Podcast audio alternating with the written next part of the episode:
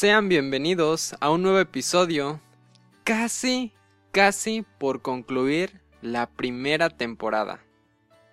En podcasts anteriores puse a la mesa un episodio llamado Toma de Decisiones, en el cual yo les brindaba herramientas y les daba a conocer el proceso racional al que se enfrentaba nuestro cerebro al elegir, al seleccionar, a discernir por algo en particular.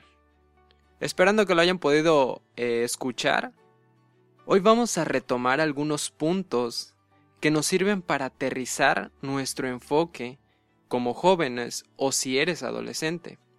El título de esta lectura es Consolida mi corazón para que tema tu nombre.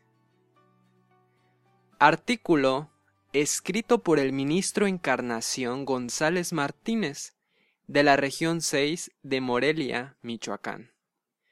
Tema sustentado en Salmo 86.11, que nos presenta un personaje súper genial y del cual aprenderemos a asentar las bases sobre nuestros pensamientos y el efecto de la toma de decisiones.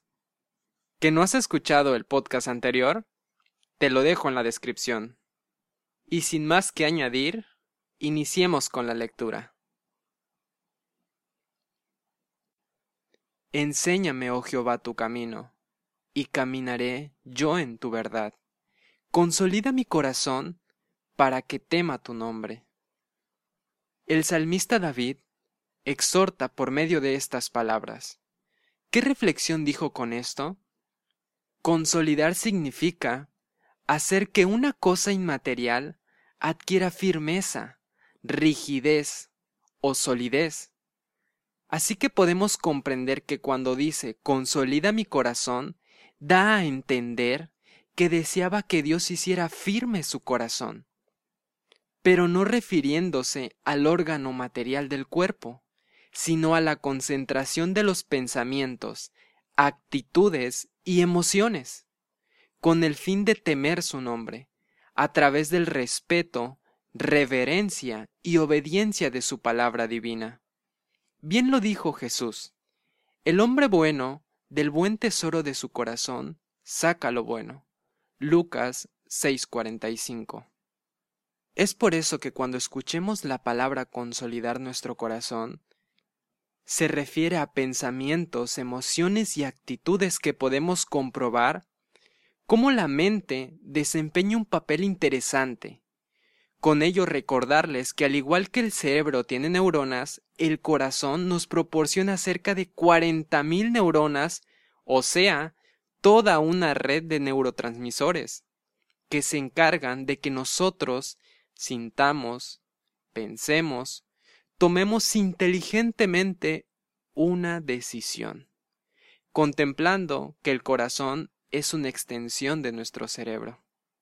Y el rey David pedía consolidar su corazón, centrar sus pensamientos en el temor del Señor, que involucra obediencia, tiempo de calidad, respeto, entre otros muchos aspectos en su vida, y es lo que esencialmente él buscaba.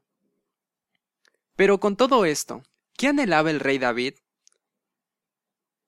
Notemos entonces la riqueza espiritual que el rey David anhelaba de Dios. Primero, aprender su camino y segundo, consolidar su corazón.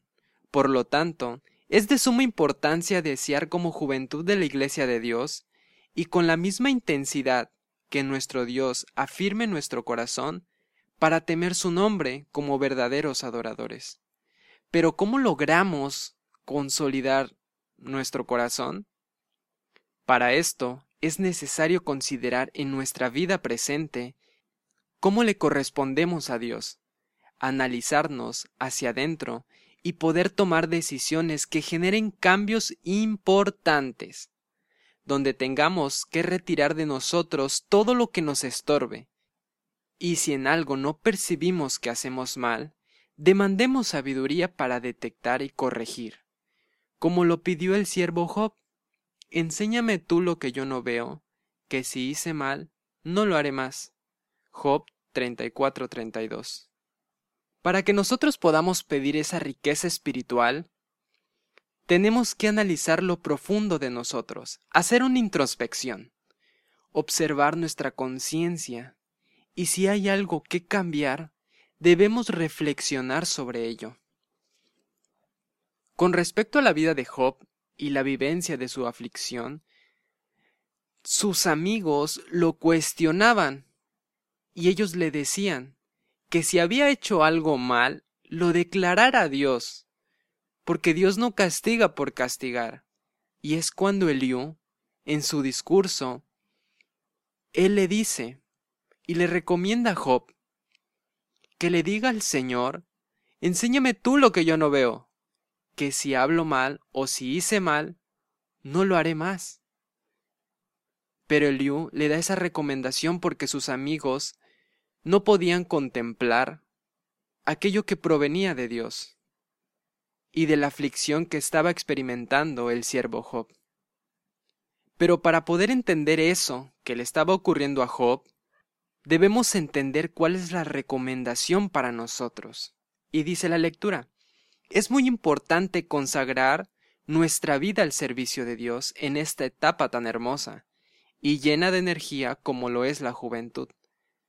Para ello, nos conviene considerar el ejemplo de nuestro hermano Pablo, cuando tuvo aquel encuentro con nuestro Señor Jesucristo, y en su humillación pudo decir, Señor, ¿qué quieres que yo haga? Hechos 9:6. Asimismo, pudo recobrar su vida cuando salieron de sus ojos aquellas escamas que lo tenían cegado, y posteriormente se bautizó reconociendo su error.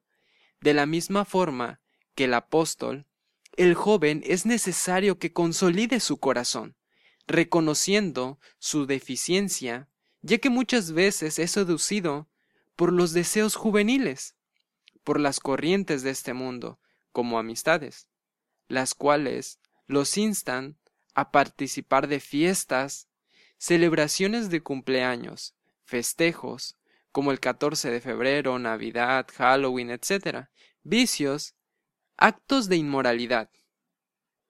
Con cuánta razón el mismo apóstol Pablo exhorta al decir, no erréis, las malas conversaciones corrompen las buenas costumbres. Primera de Corintios 15:33, es decir, las malas compañías. Aunque en ocasiones nos sea difícil reconocer las deficiencias o lo faltante, todo lo podemos hacer si queremos hacer un cambio. Que debemos tener cuidado por el flujo de interferencias negativas que pueden alterar diversas facetas de nuestra vida. Primero con nuestro Dios, nuestra vida personal, social, laboral, académica y entre otros. De otro modo, si no consolidamos nuestro corazón, nuestros pensamientos, esas problemáticas que existen en nuestra vida, las podemos acarrear todo nuestro ciclo vital. Y debemos tener cuidado, porque los patrones de comportamiento se pueden expresar con nuestra familia a futuro. Y no lo digo yo, lo dicen los mandamientos de nuestro Dios. Siguiendo con la lectura, el profeta Jeremías también insta sobre el cuidado que debemos tener en cuanto a nuestra relación con los inconversos a nuestro Dios. Así dijo Jehová, no aprendáis el camino de las gentes, ni de las señales del cielo tengáis temor, aunque las gentes las teman. Jeremías 10.2. Muchas veces, por cuestión o por presión social, compromisos de amistad en lo laboral o escuela, resulta difícil para el joven negarse a realizar este tipo de invitaciones. Pero en estos casos es cuando debemos ser prudentes en nuestras decisiones. Algunos aspectos que pueden impedir que el joven consolide su corazón son la actividad académica, el trabajo, la necesidad económica, entre otros, todos estos aspectos son comunes para desestabilizar la vida espiritual de la juventud. Damos prioridad en muchas ocasiones a nuestra vida personal, llegando a infringir los preceptos de nuestro Dios, uno de ellos el día de reposo, de tal forma que en ocasiones se cae en una tibieza, la cual mata al espíritu. Nos corresponde sopesar las situaciones y asignar espacio a las cosas que pertenecen a Dios, sin dejar de hacer lo otro, que sin duda resulta importante para nuestra vida diaria. En el presente hay muchas distracciones, como las redes sociales y los aparatos electrónicos. Y al no saber tener control sobre nuestros tiempos, nos dejamos sumergir por horas en estos medios que la ciencia ha puesto a nuestro alcance, cayendo en el vicio, al agrado de sentir la necesidad y la adicción de estos aparatos y en este sentido descuidamos nuestra verdadera posición como hijos de Dios. En estas situaciones existen variables que nos expresa el autor y que nos recomienda que abramos los ojos, nuestro corazón y pensamientos para darle lugar que le corresponde a Dios, haciendo un énfasis sobre las situaciones en las que vivimos.